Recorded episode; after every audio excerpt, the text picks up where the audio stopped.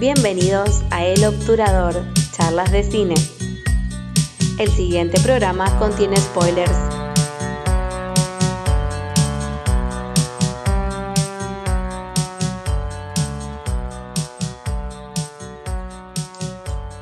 Buenas, sean bienvenidos nuevamente a El Obturador Charlas de Cine.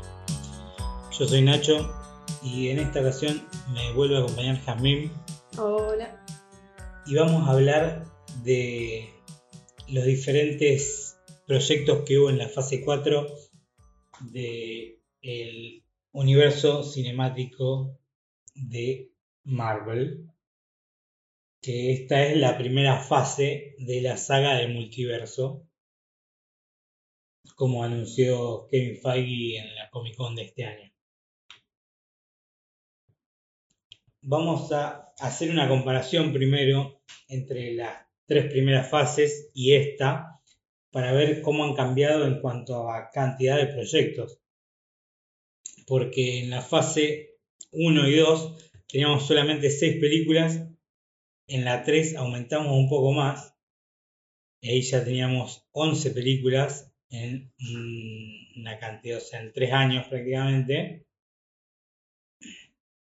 Y ahora, en la fase 4, tenemos en 2 años 7 películas, 8 series y 2 especiales para TV de Disney Plus. Además, bueno, también esta fase nueva entró dentro de todo lo que es la nueva expansión dentro de la plataforma de Disney Plus y esto potenció bastante a Marvel en cuanto a crear nuevas historias por ahí en formato un poco más corto, pero igual manteniendo también la calidad, creo yo, del, del producto. Eh, ¿Te parece que empecemos? Sí, empezamos. Bueno, la primera, en realidad acá hubo varias ideas de vuelta porque entre pandemia y no, técnicamente el primer proyecto que iba a ser lanzado era Black Widow, que era una precuela, pero entre idas y vueltas, sobre todo siendo que en la pandemia era complicado ir al cine, y por ahí eh, el streaming y las plataformas levantaron mucho, Disney decidió que los primeros tres proyectos de esta fase fueran directamente en Disney Plus hasta que pudiéramos ir liberando de a poco el camino hacia la vuelta al cine. Y empezamos con WandaVision. WandaVision eh, tenemos a los actores a Elizabeth Olsen, a Paul Bettany, que regresan en sus respectivos papeles. Tenemos también eh, a Randall Park y a Kat Dennings, que vuelven también en papeles que ya habían tenido en uno en película de Ant-Man y otro en película de Thor.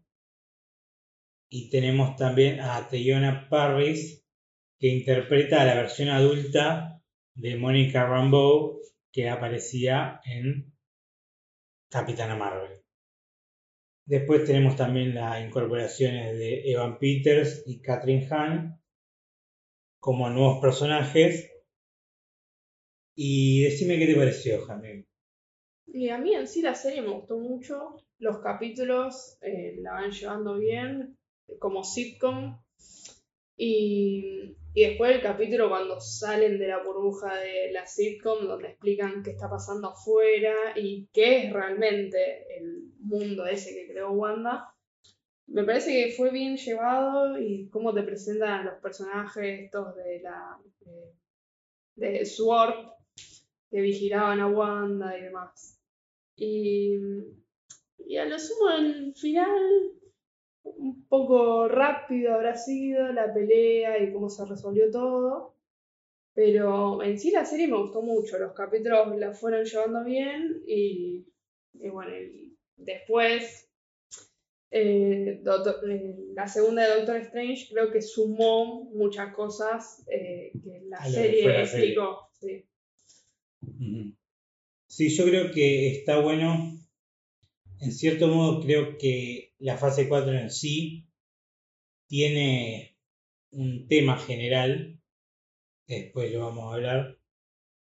Pero ya de por sí, bueno, todo tiene que ver, creo que, una sensación de culpa, de, de, sobrevivir al ser amado, de esta necesidad de continuar y bueno, desatan los poderes de la bruja escarlata de una manera que no habíamos visto hasta este, este momento. Y está bueno, ya que realmente es en esta, en esta serie en la que tenemos la primera mención definitiva a la bruja escarlata y la aparición también del sería el trajecito de los cómics.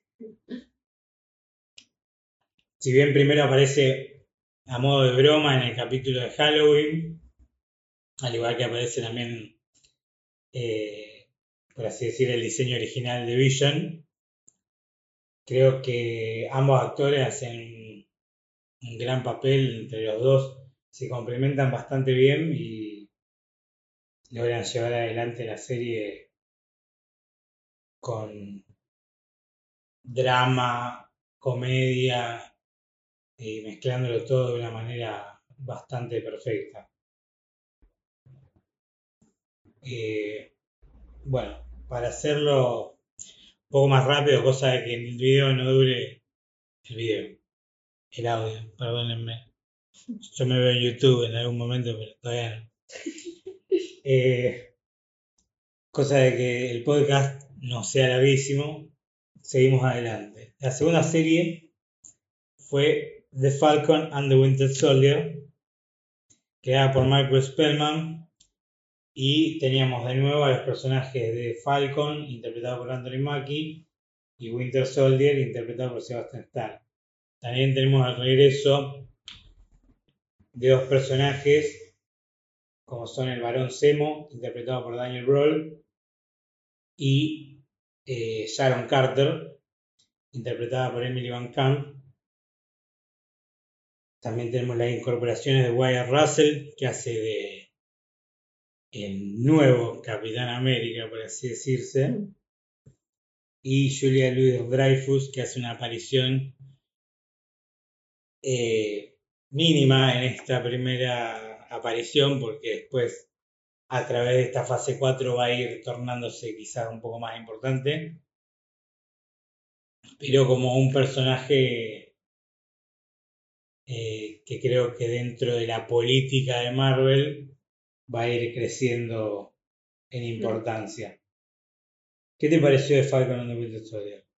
Y a mí en sí me gustó mucho, ya de por sí me gustan mucho los personajes, me caen muy bien, me gusta cómo llevaron a cabo el hecho de los traumas de, de Bucky con todo el tema del control mental y demás.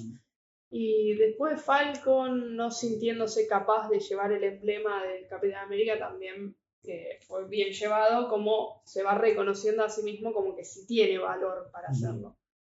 Y que puede representar tanto a América como también a los afroamericanos, que era un tema que también se toca bastante. Y sí, creo que la serie hace mucho, mucho peso en... Eh, el racismo. No solo en el racismo, sino en cómo mantener un símbolo tan importante como es el, el Capitán América, pero cambiándolo completamente de color, por así decirse, porque creo que ese es uno de los temas principales de la serie, el hecho de que cómo puede ser o cómo será que la gente acepte que Capitán América ahora es otra persona. Y no solo es otra persona, sino que no es el niño rubio de ojos claros, sino que es un muchacho del barrio, por así decirse. También creo que se trata mucho en esta, ya que en la anterior no se había visto, las consecuencias de, del, regreso de toda esta gente después del blip, mm. después del segundo chasqueo, por así decirse, y cómo hubo mucha gente que en su momento había sido reasignada a lugares y al volver la gente los gobiernos tratan de, de reacomodar a esa gente, hay, acá también hubo varios cambios porque en un momento se había dicho que la trama original iba a tratar sobre una pandemia y debido a lo que pasó con la pandemia se cambiaron varias cosas para que no fuera exactamente sobre eso. Ah. En sí también se habla mucho de todo lo que es el, el suero del super soldado, eh, porque creo que no solo hace base en si el suero del super soldado cambia a la persona o a uno, eh, creo que también aparece un personaje que es como un, eh, no médico, sino. Ay, no me sale la palabra, se me fue. Eh, que es el que inventa este nuevo suero que dice que es lo mejor de la tecnología que había creado Erskine, que era el que creó el primer suero en Capitán América, sin los defectos de que después tuvo el cráneo rojo. Mm. Entonces, eh, igualmente con el personaje de Wyatt Russell vemos cómo él al principio, si bien es el perfecto soldado en todo, en todo aspecto, como cuando se termina enfrentando con las Dora Milaje, que son guerreras nata, termina perdiendo de tal manera que le baja la autoestima a tal punto que termina decidiendo tomarse el suero que habían encontrado para probarse a sí mismo que él puede ser el Capitán América. Y creo que termina siendo un error porque lo lleva a cometer un crimen que creo que no hay manera de que alguien que supuestamente tiene que valerse de los valores del Capitán América pueda cometer semejante acto. Pero creo que en sí la serie es de. tiene toda una trama pseudoespionaje y acción que es bastante entretenida y se deja. se deja ver bastante bien. Igualmente, al igual que el anterior, tiene como un cierre medio apresurado. Sí. Es como que. Para mí el problema está en la cantidad de capítulos que eligieron para hacerlas a cada una. WandaVision cuenta con nueve capítulos y al principio empiezan a ser más cortos, casi de media hora, y hacia el final vamos yendo a unos capítulos más largos. Eh, de Falcon and the Winter Soldier tiene capítulos más largos, pero son solamente seis. Entonces, como que cuando llegas al quinto capítulo, vos recién estás como buenísimo, está empezando la cosa, Y y en el sexto terminó todo. Entonces vos decís, loco, ¿qué pasó? Como que te dejan queriendo por ahí un par de capítulos más. Pero bueno, eh, es igualmente recomendable. Y seguimos adelante. Y ahora vamos con Loki. Loki creo yo que es de estas series de Disney Plus la primera que está completamente desatada del resto, que tiene una historia autocontenida, que no necesariamente tiene que ver con, con el MCU, si bien en mayor medida tiene que ver, pero no necesariamente eh, vemos otros personajes, sino que está bastante centrada en Loki y nos metemos en todo lo que es el ambiente de la autoridad. La tía- Autoridad de viaje de turismo. temporal. Eh, viaje temporal, eso. Que es una agencia como creada para mantener la línea temporal de que no se creen diferentes líneas temporales en las que se cambie el curso que fue establecido. Ahí eh, creo que no solo tenemos la gran actuación de Tom Hiddleston, tenemos una gran participación de Owen Wilson y Sofía Di Martino que hace una Loki femenina. Y también tenemos eh, fuertes actuaciones también de Gugu Mbata Raw, Richard E. Grant que hace una aparición Y después al final tenemos la aparición también de Jonathan Mayers haciendo de, por así decirse, la primer variante de Kang que se presenta en, este, en esta saga.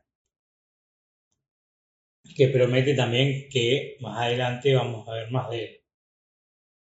Eh, ¿Vos qué pensás de esta serie? ¿Qué te pareció? Y en sí estuvo entretenido conocer una agencia nueva, así como ya habíamos conocido en WandaVision otra nueva agencia. Y, y lo único de, Loki es que todavía no eh, repercutió demasiado en nada. Todavía no, no se expandió todo lo que pasó en Loki a el resto de los proyectos que vienen.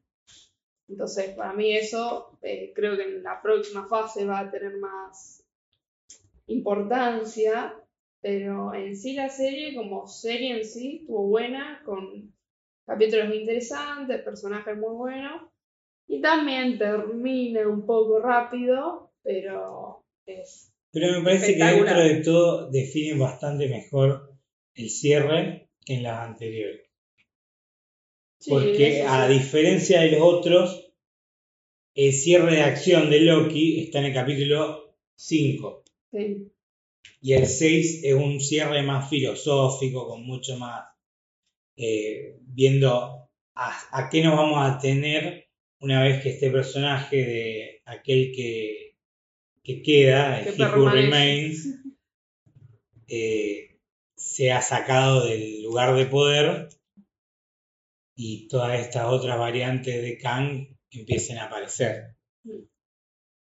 Entonces yo creo que es como el principio. También cabe aclarar que Loki es de las series que venimos viendo hasta ahora la única, en realidad son dos las que tienen, que se han avisado que van a tener segundas eh, temporadas, pero esta es la primera que en el final del último capítulo te dicen que Loki va a volver en una segunda temporada.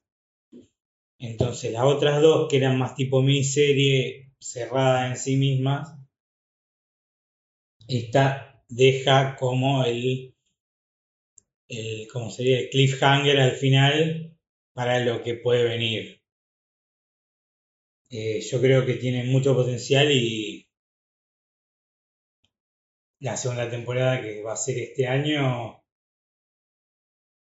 va a dar mucho que hablar, porque creo que ahí es donde van a expandir también mucho más con el personaje de Kang y si se juegan pueden setear un montón de cosas. Acá pasamos a la que debería haber sido la primera de las cosas que salían en esta fase 4, que es Black Widow. Black Widow está dirigida por Kate Shortland, escrita por Eric Pearson y bueno, protagonizada por Scarlett Johansson, acompañada por Florence Pugh, David Harbour, Olga Kurilenko, Ray Winston, William Hurt y Rachel Weisz. Y esta es una precuela que está ambientada entre Civil War y Infinity War. Entonces vemos cómo a Black Widow la están persiguiendo de parte del gobierno de Estados Unidos y cómo ella se termina volviendo a Rusia en cierto modo y descubriendo cosas de su pasado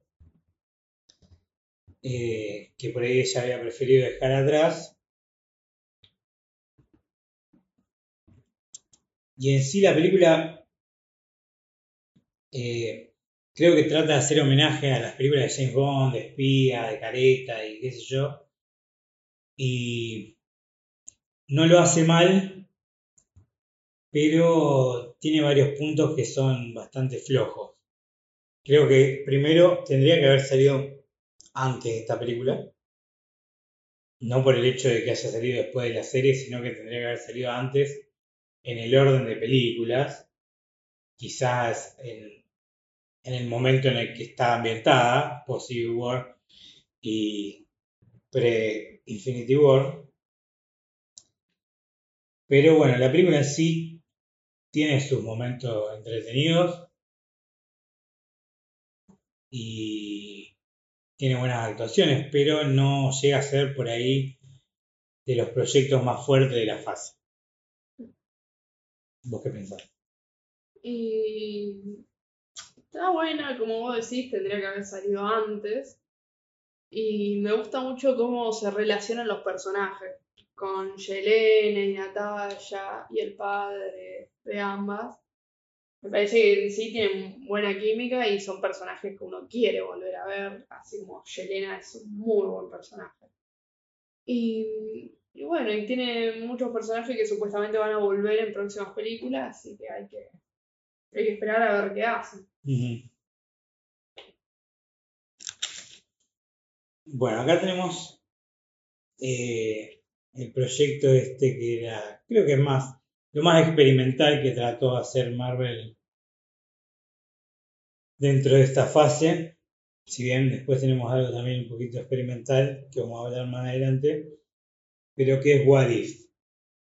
What If, también primera temporada, también se anunció que va a tener una segunda temporada. Son varias historias que al principio parecen estar separadas y después al final se terminan uniendo.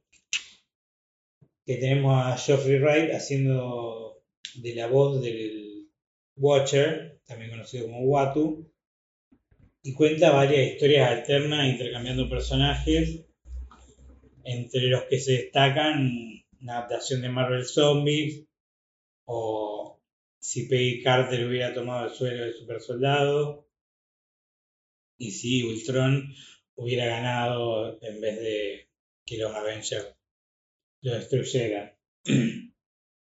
Yo creo que esta serie es entretenida,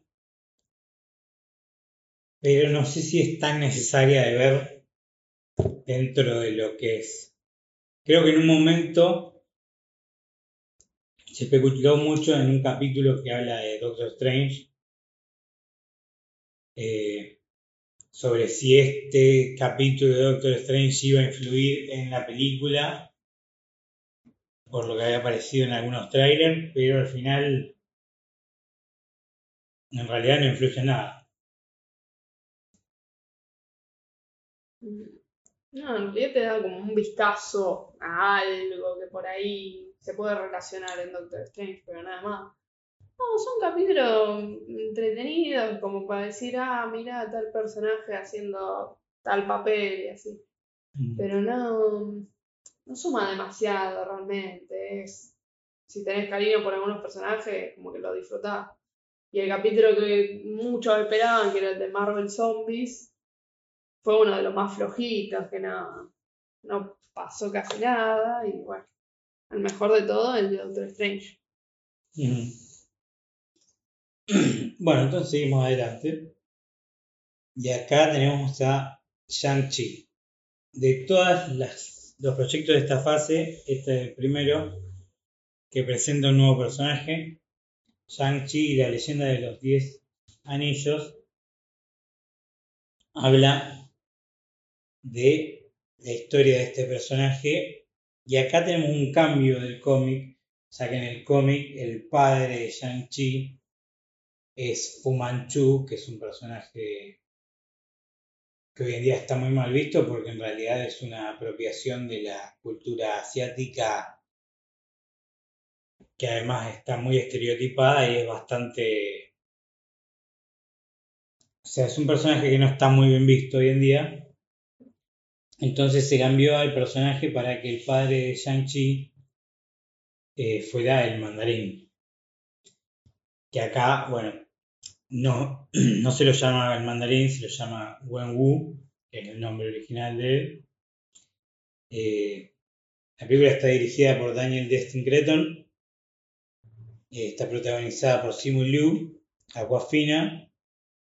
Aparece Benedict Wong, Michelle Yeoh, Ben Kingsley. Y bueno, tenemos al magnífico Tony Leung interpretando al mandarín.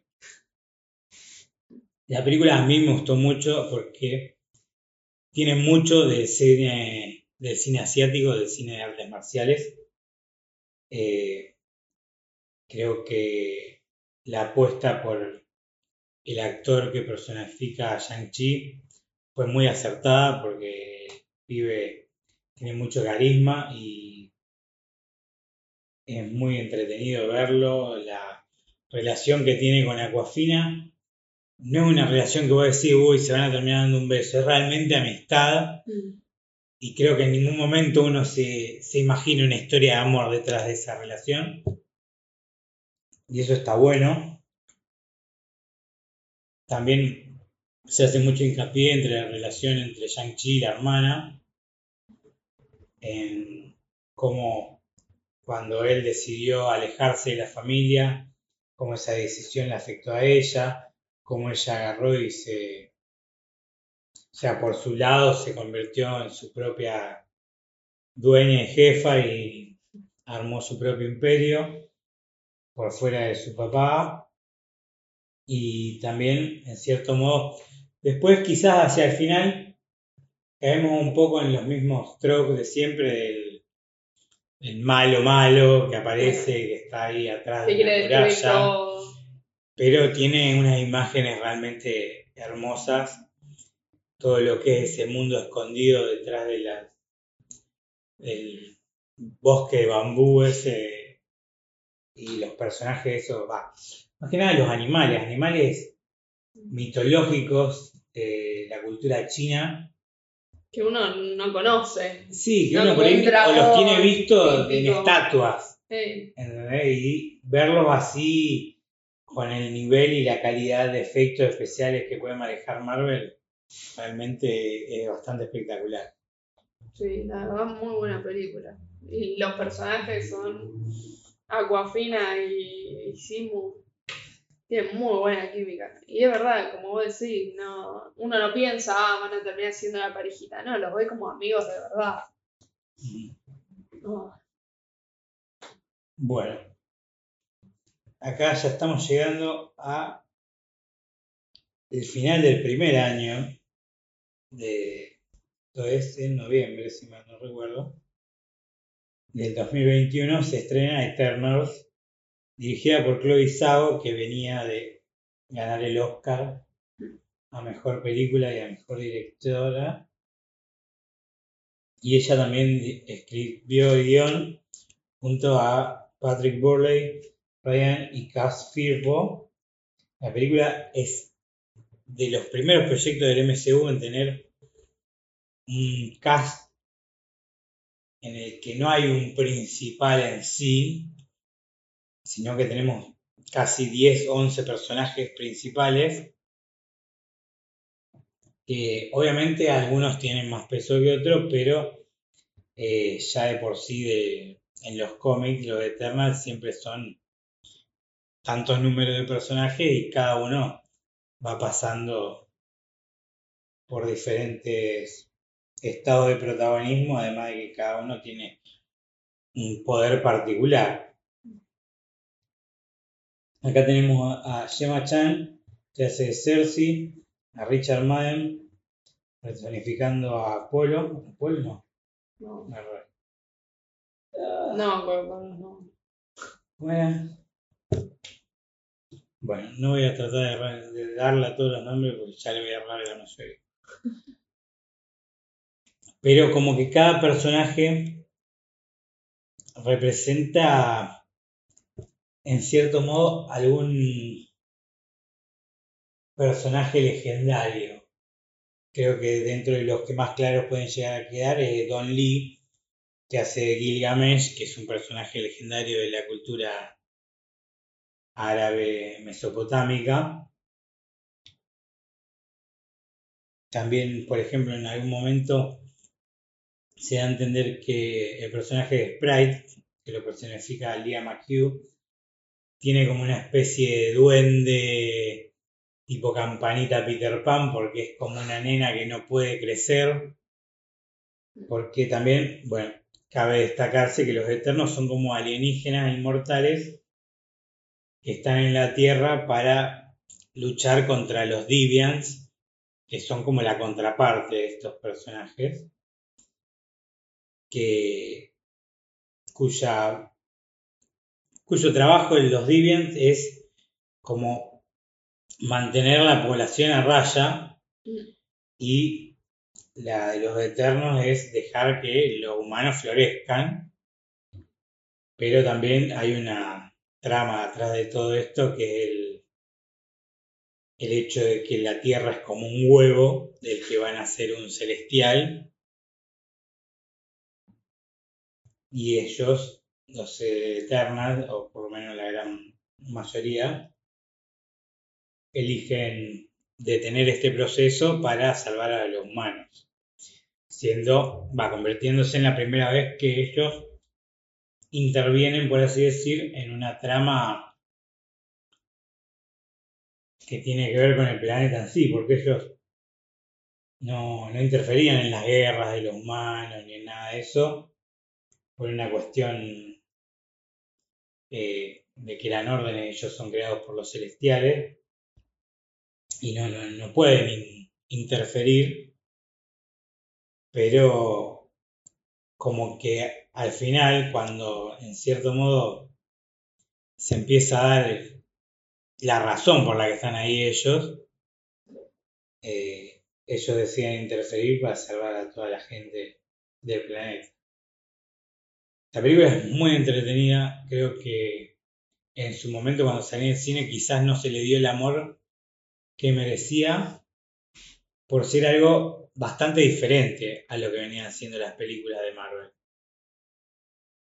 Pero creo que no solo cuenta con buenas actuaciones, sino que también tiene muchos nuevos personajes que si se utilizan de la manera correcta se pueden eh, apreciar y se pueden utilizar de manera eh, mucho mejores yo creo que no le gustó tanto a la gente porque tiene como un aire distinto, mucho más serio, por más que tiene chistes y tiene personajes entretenidos. Entonces, creo que por eso más que nada fue como, esto no es Marvel, decían. Pero realmente los personajes que, que presentaron tan buenos. Eh, el, lo único que no me llegó a llamar, por lo menos a mí, fue Sprite, porque era como soy buena y después me doy vuelta y entiendo todo su trasfondo, pero no sé, no me gustó. Y pero hay como toda una... O sea, Sprite tiene esto de ser siempre una nena, entonces por más que haya vivido más de mil, seis mil años, qué sé yo. La siguen viendo como una nena. La siguen viendo como una nena y también hay un trasfondo de una supuesta relación amorosa entre eh, el personaje de Gemma Chan y Richard Madden, que son Cersei y Caris. Y Caris. Eh, y como también Sprite tiene como un enamoramiento de Icaris que nunca se lleva a cabo, eh, quizás también por esta razón de que las siguen viendo como una nena. Creo que tiene muchos momentos muy divertidos. Eh, creo que la mayoría de ellos gracias a Kumail Nanjiani, que es un personaje de, que es un actor de Bollywood que viene haciendo, viene como personificando sus propias generaciones de padre e hijo y siempre es él. Y realmente es muy entretenida y para ver algo diferente es realmente una muy buena peli. Pasamos a la serie de Hawkeye. Acá, bueno, e, esta serie está en cierto modo inspirada en la tirada de Matt Fraction. Está protagonizada nuevamente por Jeremy Renner, con Hayley Steinfeld. Eh, Florence Pugh aparece también, después de haber aparecido en Black Widow. Vera Farmiga y tenemos la aparición de Vincent Donofrio, nuevamente personificando al Kingpin de Daredevil de Netflix. El buen Kingpin. Y esta serie creo que vino a ser como algo. A ver. Hay una escena en un auto que es zarpada. Tiene un trabajo de cámara y de persecución que es exquisito. Pero por otro lado, creo que hay un montón de cosas que redundan en ciertas cosas, también el hecho de que esté basada todo alrededor de la Navidad neoyorquina y eso la hace como quizás media sosa o... Pero tiene sus momentos. Creo que el musical de Capitán Ah, América Lo mejor, lo mejor. es algo entre extremadamente bizarro y muy zarpado. Eh, vemos también mucho lo que es la relación de, de Hawkeye con sus hijos, con su familia, cómo se trata de relacionar con esta chica, también cómo el trasfondo de lo que fue su transformación a Ronin durante la época del primer chasquido al segundo chasquido, Cómo le afectó todo eso. cómo afectó todo eso, cómo en cierto modo eh, las consecuencias de ese personaje todavía siguen pasándole factura después de, de vuelta a la normalidad, por así decirse. Y ahí es donde nos enteramos de que detrás de todo esto está el personaje Kingpin. Y realmente es un, una buena bienvenida para un personaje que realmente dejó un muy buen sabor de boca en Daredevil y un actor que realmente ha sabido personificarlo. Si bien ha habido cosas en las que dijeron que este Kingpin era como mucho más inmortal o qué sé yo, yo no sé si lo veo tan así. Sí entiendo que por ahí es otra interpretación. Todavía no se dejó en claro si es el mismo o no es el mismo. Pero bueno, creo que es una serie entretenida. También son pocos capítulos. Eh, creo que también eh, se deja ver bastante lo que es eh, no solo las consecuencias de lo del running, como ya decía antes, sino también las consecuencias en él de haber perdido a Natalia. Mm. Y cómo eso también lo afecta en cierto modo porque eh, él perdió al a la otra persona que lo acompañaba dentro de este mundo de dioses y monstruos, por así decirse, aunque dioses y monstruos más de DC, pero eh, eh, él y Natalia eran los dos humanos, por así decirse, dentro de todo este grupo. Y bueno, eh, pasamos a la que para muchos fue de las mejores películas del 2021, por lo menos en taquilla no hubo quien pudiera con ella, y es Spider-Man No Way Home. Dirigida nuevamente por John Watts, terminando su trilogía, escrita por Chris McKenna y Eric Summers. Tenemos nuevamente a Tom Holland, Zendaya y Jacob Batalone haciendo de. Algo me el nombre, se. Eh, Eh, del amigo. de él. el gordito, amigo. Tenemos la aparición de Doctor Strange también Ned. en él. Eh, aparece Doctor Strange, Benedict Cumberbatch. Y tenemos el regreso de un montón de personajes de otros universos, por así decirse. Lo cual realmente creo que sorprendió a muchos. Que bueno, tenemos al Duende Bender, Willem Dafoe, a Jamie Foxx interpretando nuevamente a Electro, algo que nadie jamás creía que iba a volver a pasar. Y nadie jamás creía que iba a ser tan bueno. Sí, realmente porque encontraron la manera de. de. Reivindicar el exacto, de personaje. reivindicar el personaje. Alfred Molina interpretando nuevamente al Doc Ock.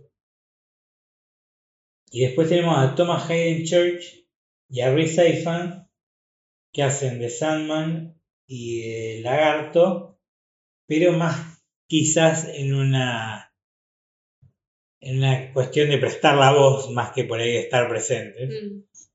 Pero bueno, también están presentes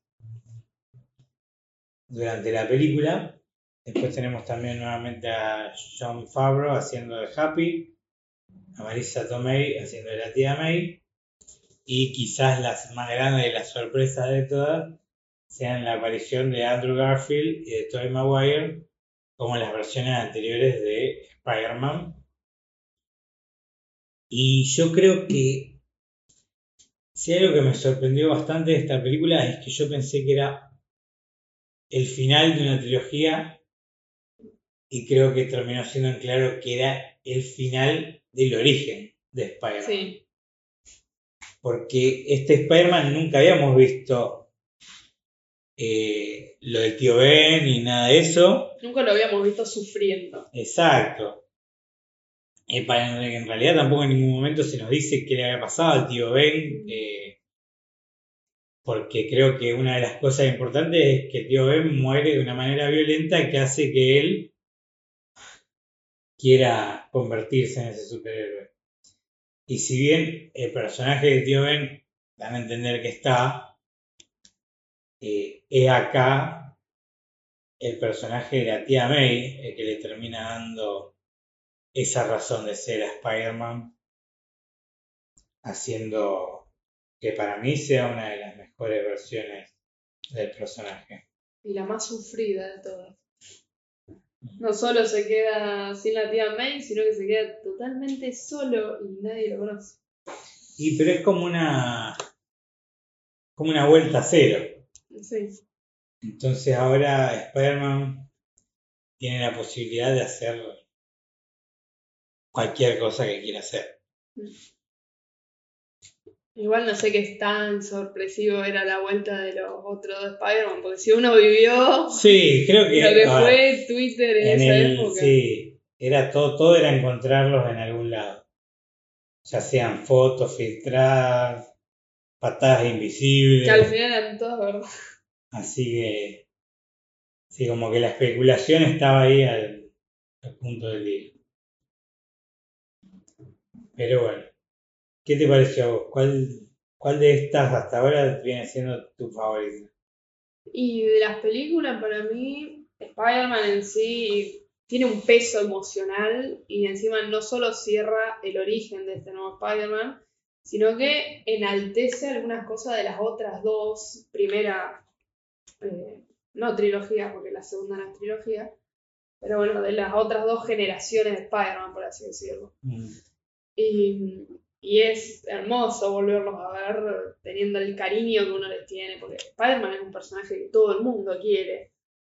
Es como que con algunos puedes dudar de, no sé, Capitán América, Iron Man, pero Spider-Man todo el mundo lo quiere y en algún momento se sintió identificado con el chico de la secundaria. Pobrecito. Pero, pero no, los personajes y los villanos son buenísimos. William Defoe es lo mejor. Sí, Willem Dafoe creo que es, es y será el duende verde perfecto. Creo que si más adelante en algún momento se les da por tratar al personaje dentro del universo de Holland, no sé cómo lo van a hacer. Que no creo, porque como ya mencionaron ahí en la película que decía no, no, no existe Oscorp. Entonces, a mí no lo tocan porque saben que no lo pueden reemplazar. Mm. Sí. ¿Vos decís que volverán a, a utilizar alguno de estos enemigos de nuevo o tratarán de... Lo había pensado, pero no creo que los vuelvan a utilizar. Por lo menos los dos principales como y, y el Duende Verde no, no, no los podés reemplazar. Por más que sea un muy gran, muy buen actor, todo no. La apariencia va a quedar siempre lo que son y fueron. También creo que está muy bueno que el hecho de que Andrew Garfield y Tobey Maguire no solamente aparezcan como para decir hola, No, sino que puede. ayuden y, sino que formen parte de la trama y eh, tengan un peso sobre el final que, que no solo lo ayuda al Peter de este universo, sino que creo que también los ayuda a, a los personajes de ellos a dar cierto cierre en algunas cosas. Bueno, eh, seguimos adelante ahora con Moon Knight, ya entrando en la primera serie del año 2022. Esta fue creada por Jeremy Slater. Eh, cuenta con las actuaciones de Oscar Isaac, Mike Calam Calamawi, eh, F. Murray Abraham como la voz de Konshu, el dios de la luna, y Ethan Hawke como el antagonista, eh, el cual me olvidé el nombre. Pero es el chabón mal. Pero bueno, para que se den una idea, la serie habla de un personaje que yo ya he hablado, hice un podcast hablando del personaje de Moon Knight. A mí es uno de los personajes de Marvel que más me gusta porque es como la contraparte o el personaje más parecido a Batman que hay en Marvel. Fue un poco más loco.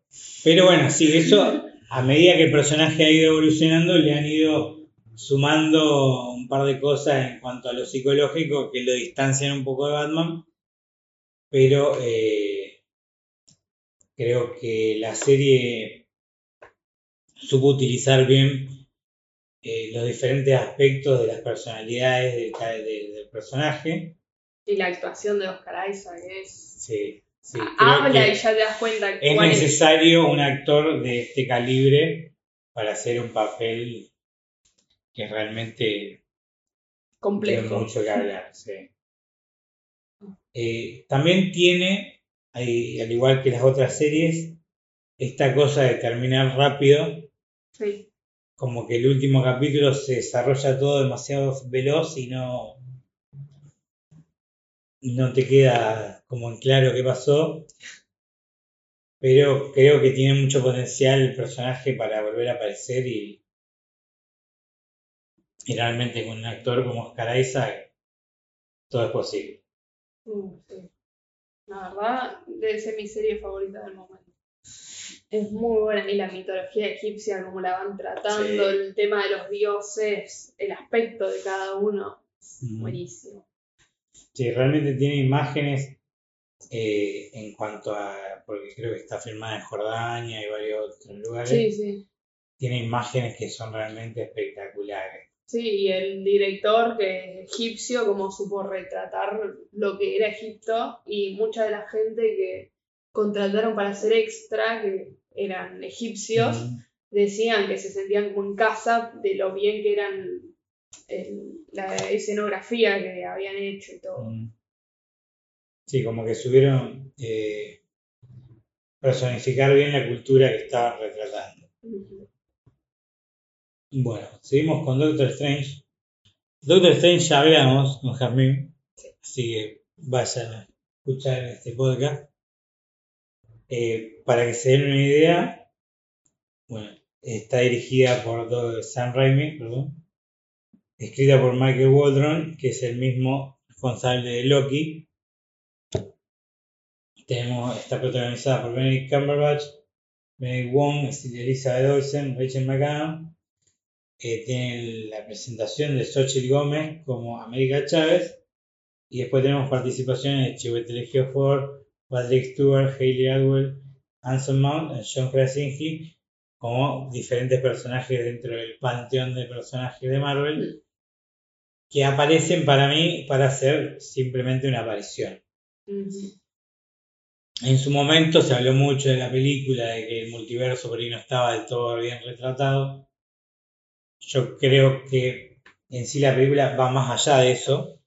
Quizás eh, fue mal puesto el título, pero creo que tiene que ver más sobre eh, la evolución del personaje de Doctor Strange.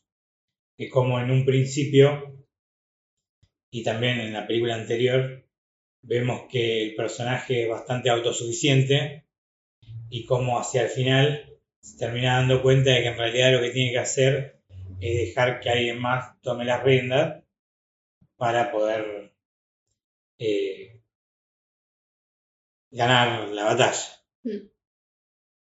Eh, bueno, sigamos adelante, pasamos a Miss Marvel. Miss Marvel creo que yo, para mí fue de las sorpresas más lindas que tuvo esta fase, porque eh, no solo me parece una serie fresca, sino que además habla de cosas eh, diferentes. Se mete dentro de una eh, religión complicada que no siempre se le ha sabido personificar de la manera correcta o en el respeto necesario, porque creo que, bueno, post Torre Gemela y todo eso hubo bastantes problemas con todo lo que es la cultura musulmana en Estados Unidos y el hecho de que ahora, 20 años después, se pueda hacer una serie con este potencial y hablando de la religión musulmana con esta con este respeto y con esta participación es realmente algo muy apreciable. El personaje es un derivado de la Capitana Marvel y si bien acá en la serie le cambiaron más o menos los, los poderes, perdón, no son exactamente los mismos que tiene en, los cómics, ya que en los cómics ella es una inhumana y acá tenemos la primera mención a los mutantes. ¿Qué te pareció, mi Marvel?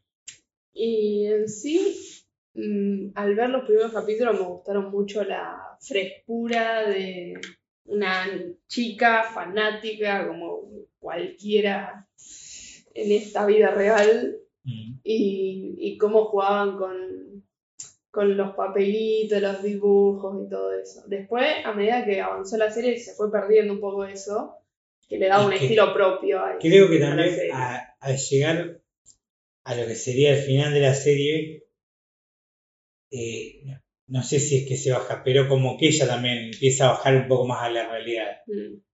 como el crecimiento personal. El crecimiento personal, de las relaciones de la familia, de las cosas que pasó de la familia. Mm. Pero creo que trata de mantener y en la actriz principal, que es Iman Belani, tiene un potencial gigante. Sí. La verdad estuvo muy buena. Y eso que no me gusta el personaje porque en la serie animada no, me parecía muy molesta, pero la retrataron bastante Bueno, pasamos a Thor Love and Thunder. Esta es una película que a mí personalmente, la primera vez que la vi, me gustó, pero me quedé con... O sea, como que había mucha gente diciendo una que otra cosa y como que no sabía con qué quedarme. Hasta que la volví a ver de nuevo y realmente me dije, a mí me gusta esta película. Siento que le hace falta algo que le haga peso en contra a Thor. Creo que se nota la falta de Loki, por ejemplo. La falta de conciencia. y tiene un par de chistes que son medio absurdos.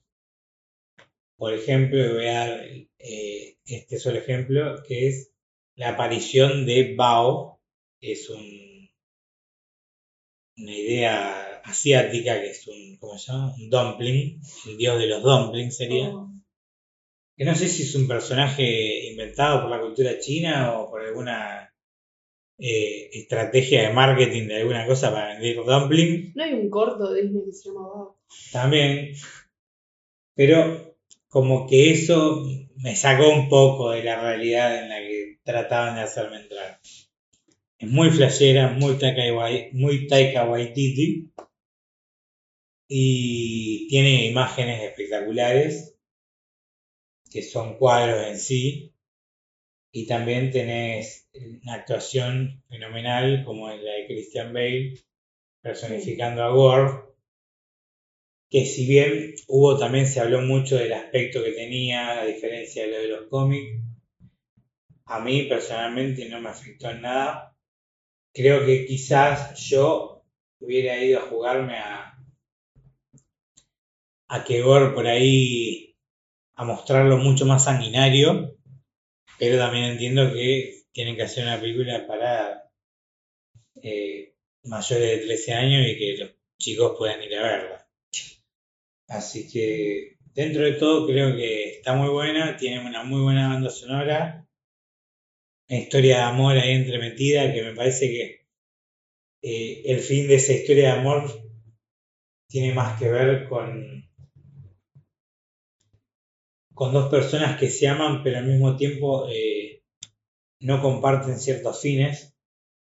Porque creo que hay una eh, discusión que tienen ellos en un momento que tiene que ver con que Thor quiere ser padre y ella, Mm, como científica, independiente Sí. y qué sé yo, No le da el tiempo. no, no quiere eh, caer en eso. Bueno, también tenemos nuevamente el regreso de Natalie Portman que hace de la poderosa Thor, aunque está muriéndose de cáncer, que también es una corrida de los cómics que es muy conocida. Y creo que la película en sí es entretenida, yo la disfruté mucho. Entiendo que, hay, que haya gente que por ahí le parece que quizás hay demasiado Thor, pero bueno, eh, yo creo que eh, Chris Hemsworth encontró su manera de personificar a Thor en Ragnarok y esto es más de eso. Mm, Eh, porque incluso sé que hay gente que le molestó, por ejemplo, en Endgame, el Thor gordo y toda esa cosa. que- pero creo que es parte de lo que el loco quería personificar. Es con lo que se siente cómodo él. Pero además, un personaje como Thor, que es como siempre súper perfecto, necesita estas cosas para humanizarlo un poco. Sí. ¿Vos tenés algo más para decir? No, estuvo entretenida en sí la película, con buenos chistes. Me gusta todo el, el mostrar los dioses que tengan su propia ciudad y que estén, pero a la vez no estén porque no, no le hacen caso a la gente que cree en eso, en ellos. Pero mm, en sí está muy buena la película, está entretenida, sobre todo. Bueno, sigamos adelante. Y ahí caemos en She-Hulk, que es probablemente la serie más bizarra de todo Marvel. Y está bien decirlo porque no solo She-Hulk es un personaje que, similar a Deadpool, habla cámara, se sale de las viñetas y tiene como un humor bastante particular. Creo que la serie eh, tiene eso de querer ser parecida a las otras, pero al mismo tiempo, por cómo es el personaje de ella, eh, se termina yendo para otros lados. Mm. Entonces, capaz que terminan como que uno se queda con la idea de que en realidad no terminó de ver qué quería hacer la serie porque la serie fue para otros lados. Y no que sea malo, pero entiendo que la gente le pueda molestar. Eh, creo que al final, que hay toda una escena super meta en la que todo parece que va a terminar en una pelea super violenta y Jennifer se sale del, del menú de Disney Plus y se va a buscarlo a Kevin Feige, que en realidad es una computadora super zarpada que procesa diferentes resultados, que es una buena manera de personificarlo a Kevin Feige. Porque Con la que- gorrita. Sí, como que debe estar todo el tiempo con todas estas ideas dándole vuelta en la cabeza y tener que interpretar, uy, esto va acá, esto va allá. Y como que le da a entender que no hace falta que todo termine en una pelea gigantesca y las cosas pueden terminar así, ¿no? Y es un, es un experimento inteligente. Mm. No sé si la pegó con toda, pero por lo menos se atrevieron a hacerlo. Estuvo bien, fue disfrutable, divertida sobre todo. Y la aparición del otro abogado de héroes que nos gusta a todos, Daredevil, fue espectacular. Y el dúo que hacían ellos era muy. Sí, eso realmente está muy bueno. Y además que es algo muy lindo también para lo que viene, saber que no solo Vincent D'Onofrio está de nuevo en este mundo, sino que Charlie Cox volvió como eh, Daredevil. Es algo que creo que a todos nos puso contentos. Y bueno, para cerrar ya con la fase, vamos a Black Panther Wakanda Forever. Yo hace rato quiero hablar de esta película. En su momento no hablé porque había, había acordado hablarla con un amigo que iba a venir de Buenos Aires y al final nunca se dio. Y por un lado, creo que es la película que más bagaje tiene atrás, porque ser la secuela de Black Panther, siendo Black Panther lo que fue, con la plata que recaudó, con lo que significó para la comunidad afroamericana y africana en general, eh, y siendo que tenían que hacer todo eso con la falta del personaje principal, dado al fallecimiento de Charles Bosman, creo que es la película que más tenía que remarla. Y que de todas las películas que, que se hicieron en esta fase, creo que la que más complicada la tenía porque es una película que hace base de por sí en algo que creo que también es base en toda esta fase, que es en la pérdida. Ya de por sí en WandaVision vemos la pérdida de Wanda no solo de Vision, sino también de su familia, de tener que desapegarse de todo eso que ella creó para poder sobrevivir. En, en Falcon and the Winter Soldier tenemos la pérdida de un símbolo nacional y cómo reemplazarlo de la manera correcta. Eh, también, bueno, tenemos subtonos entre racismo y otras cosas eh, que, que, hablan mucho en sí de, cómo está el mundo en sí en cuanto a los conflictos. Después, eh, bueno, Loki también habla de la pérdida, creo en sí, más de él mismo, del hecho de, de cómo reestructurarse y reencontrarse él mismo y tratar de dejar de ser el Loki eh, que buscaba hacer daño por hacer daño y tratar de reinventarse. Viuda Negra habla de la pérdida de identidad también, de la pérdida de, libertad, de la pérdida de, de, de, esas, de esas conexiones que tenía quizá en un principio, que pensaba que eran de mentira, pero que cuando Yelena le dice que ella para él, que para ella todo eso era verdad, que ella era su hermana, que ellos eran sus padres, porque pues, quizás era la más chiquita de todo.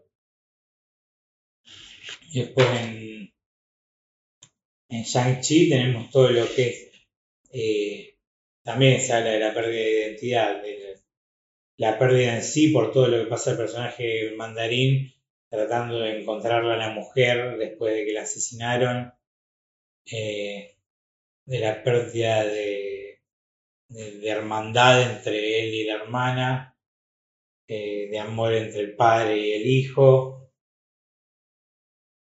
En Eternas también creo que eh, las pérdidas de identidad y de, de conexiones son muy importantes en Eternal en Hawkeye, en Spider-Man, bueno, la pérdida misma ya no solo de la identidad al final de la película, sino también de la familia de, la tía May. De los seres queridos en general. En Moon Knight, identidad por completo. Eh, Doctor Strange, acá es donde vemos por ahí el cambio, por ahí no tiene nada, no, no de 100% tiene que ver con la pérdida de identidad, sino que tiene que ver por ahí con la pérdida de un amor con el avance de, seguir adelante después de que, porque la película empieza con el casamiento del personaje que se establece en la 1 como el interés romántico y creo que termina con la, la realización del mismo de que tiene que dejar ese personaje ir para poder. En Miss Marvel creo que también hay una pérdida de identidad, una pérdida de país en cuanto a todo lo que es la historia eh, entre India y Bangladesh, ¿era? No, me No, no. Pero bueno, Pakistán. sí, Pakistán. Entre India y Pakistán, hay una historia que por ahí no todos teníamos muy al tanto, pero cuando India se, se, se- o sea, se centra en que todas las personas que tienen que estar en India tienen que ser hindúes, se expulsa a todas las personas musulmanas hacia lo que hoy es Pakistán y trata también mucho de eso, de toda la pérdida de identidad por ese aspecto, por el aspecto religioso. Eh, Thor Love y Thunder, eh, Love and Thunder, también tiene que ver con la pérdida del amor, la pérdida del personaje de Gore, de su propia hija, de la descreencia con los dioses. She-Hulk creo que es la que más juega con esto y por ahí no está tan centrada en la pérdida en sí, pero Black Panther es, creo que desde el punto cero. La que más te deja en claro que esta película va sobre pérdida en sí. Sí. Sobre todo por cómo comienza. Comienza en completo silencio, con Yuri rezándole a Bach, a una persona que es sumamente científica y poco creyente, porque T'Challa se está muriendo. Y el hecho después cuando eh, en un momento te van la inteligencia artificial que tiene Yuri en el laboratorio le va diciendo el nivel de los latidos de T'Challa y en un momento se los deja decir Sí. que cuando ella está probando con el- las cosas para hacer la, la nueva hierba y cuando se da cuenta la tiene a Angela Bassett que hace un papel espectacular en la película enfrente comunicándole Que falleció. el personaje de T'Challa falleció. También después tenemos todo lo que es el funeral, que es espléndido. Y quizás una de las cosas más emotivas, que es el símbolo de Marvel Studios, completamente con imágenes de Chadwick Boseman Mm. en total silencio. Eh, la película en sí después, bueno, también sigue hablando mucho de la pérdida, eh, de todo lo que le cuesta a Yuri despegarse de la pérdida de T'Challa y después más adelante también se va a tener que despegar de la, de la pérdida de la madre Mm. el hecho de haberse quedado sola. Tenemos eh, no solo a Leticia Wright en un papel muy importante como Yuri, sino que también tenemos la presentación de uno de los primeros personajes de Marvel completamente rediseñado en una cultura que quizás nadie se hubiera esperado, que es Namor. Y creo que hacen un par de cosas inteligentes con el idioma, como el hecho de por qué se llama Namor, Mm. eh, que son inteligentes, son muy acertadas.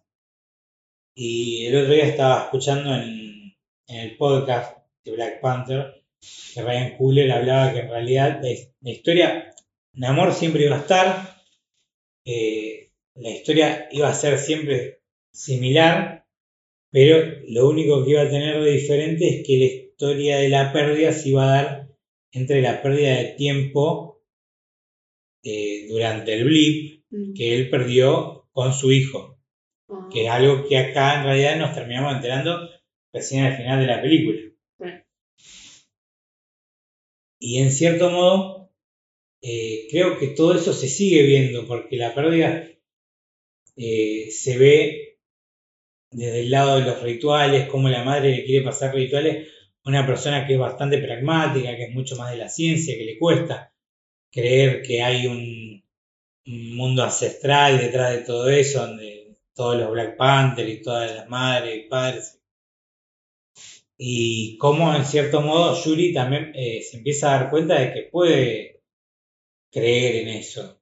Y en esa última escena en la que ella está en la, en la playa haciendo este ritual, quemando esa Ropa eh, funeraria. ropa funeraria, cuando eh, la primera vez que la madre la lleva a la noche para hacer el mismo ritual, le dice que ella lo había hecho antes y que en el momento que hizo el ritual como que vino un viento y en ese viento ella lo vio a T'Challa. El hecho de que al final eh, termine con esa imagen de ella ahí sonriendo justamente también con el viento, que por ahí hay que prestarle atención porque no, uno no, no se da cuenta quizá ahí están soplando. Eh, El ventilador se prendió. Pero o sea, como que se da, y ahí también empieza a sonar el tema de Rihanna, que realmente está muy bien. Y bueno, también se convirtió en otra película de Marvel que tiene nominaciones, que es la primera que tiene una nominación a actuación. ¿no? Ya que Angela Bassett está nominada a Mejor Actriz de Reparto, Rihanna está nominada a Mejor Canción, y creo que realmente para el trabajo que tenían que hacer, porque todo, hay mucha gente que habló que no, ¿por qué le hicieron a Yuri y Black Panther? Primero, eso pasa en los cómics, Y sí. así que hay base. Segundo, que en realidad no sé si Yuri se convierte en Black Panther, porque al final de la película, cuando están en la catarata esa donde se pelea por... Ella no se presenta. O sea que no pretende continuar siendo reina. Ella lo que hizo fue mantener, en cierto modo, el escudo de Wakanda a través de la creación de la de esa hierba de corazón púrpura sintética para que más adelante pueda haber otro Pantera Negra. Por eso yo no sé si en la tercera película, si se hace una tercera película, va a ser Yuri quien sea Pantera Negra. No estoy tan seguro de que sea así. Pero creo que para el nivel de trabajo que tenían, realmente lograron algo muy interesante. ¿Vos qué pensás? Sí, a mí la verdad me encantó la presentación de Namor y Talocan. Es así como fue la presentación de Wakanda en su momento con Black Panther, esta fue la presentación de Talocan y, y no me acuerdo los nombres de los habitantes. A lo caniente. y los guachos. Pero sí, me pareció muy gratuita la muerte de Ramonda. Para mí fue más que nada la mataron para que tenga más eh, comparación con Namor, como hicieron el montaje después, donde te van mostrando los dos, porque murió de una manera muy extraña, realmente. La dejan sola, la reina, sin protección pero en sí me gustó mucho y cómo se fue resolviendo la cosa y en especial cómo presentaron el verdadero problema que es eh, Estados Unidos y el resto de naciones que quieren vibranium y que hacían cualquier cosa, por más ilegal que sea, para conseguirlo. En la escena del tribunal, cuando Ramonda le pone un punto a, a la presidenta, no sé, ministra de Francia, muy buena, me gustó mucho. Y está muy entretenida. eh, después Ross, como aparece por ahí dando vuelta, también le suma que después se lo lleven y le den protección, supongo yo. Pero, pero en sí muy bueno. No me esperaba lo del hijo de T'Challa. Medio que sí, era de esperarse. No sé por qué lo pensaba yo. Pero cuando vos dijiste eso de que quema el, el manto funerario, y como dijo la madre, sintió un viento y lo vio de T'Challa, eh, ahora literalmente quemó el manto y apareció T'Challa Mm. Junior prácticamente. Entonces eso también le da un significado. Y para mí en un futuro ese va a ser el nuevo Black Panther. Más que obvio. Y, y me cayó bien el actorcito, el chiquito. Bueno, y acá llega el final de la fase 4 en la semana que viene, dependiendo de cómo suba esto. Eh, ya empieza la nueva fase, que creo que ahí nos vamos a entrar más en todo lo que es el, el multiverso en sí, gracias a la introducción de Kang. en Ant-Man and the Wasp Quantum Mania y esperemos que viva ante la expectativa. Así que bueno, eh, gracias Jamín por acompañarme. Un placer.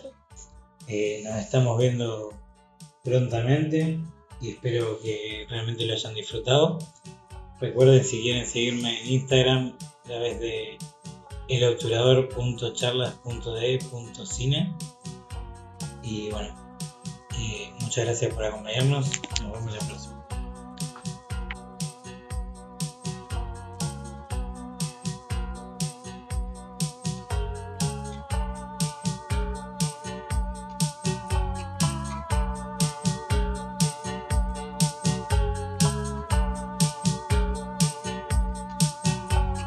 Gracias por escuchar El Obturador Charlas de Cine, conducido y producido por Nacho Carreras.